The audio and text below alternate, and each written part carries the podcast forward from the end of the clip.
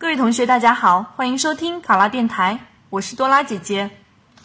我们今天的题目是：现在中小学生的攀比之风严重，比谁的手机好，谁家的汽车好，甚至有的花上万块钱来办生日聚会。如果孩子出现了攀比心理，在物质上追求越来越高，你作为家长应该怎么办？考生开始答题。对于家长而言，在自己的能力范围内，尽可能的给孩子提供完备的学习和生活条件，这是情理之中的。但是近几年来，中小学生攀比现象非常严重，这不仅增加了家长们的负担，也不利于孩子们的成长和正确价值观的形成。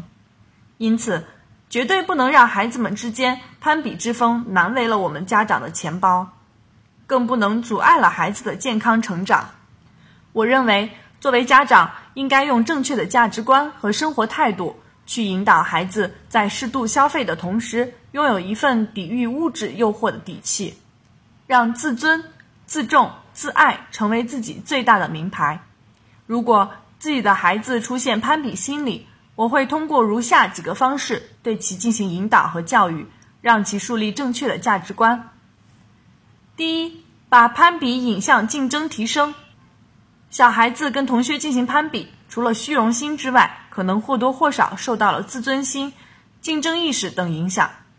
因此，我会对孩子从小进行引导教育，引导他去追求知识和真爱，让他在学习文化、在与大自然的亲密接触中获得快乐和满足，让他在父母满满的爱里获得自信和平安，让他明白物质只能带来短暂的快乐。只有心灵的快乐才是真正恒久的。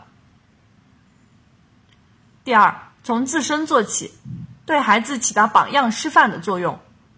作为家长，我会提高自身的审美情趣，端正自己的行为，以身立教。孩子对美的认识往往受父母的影响，甚至父母的穿着打扮作为效仿的对象。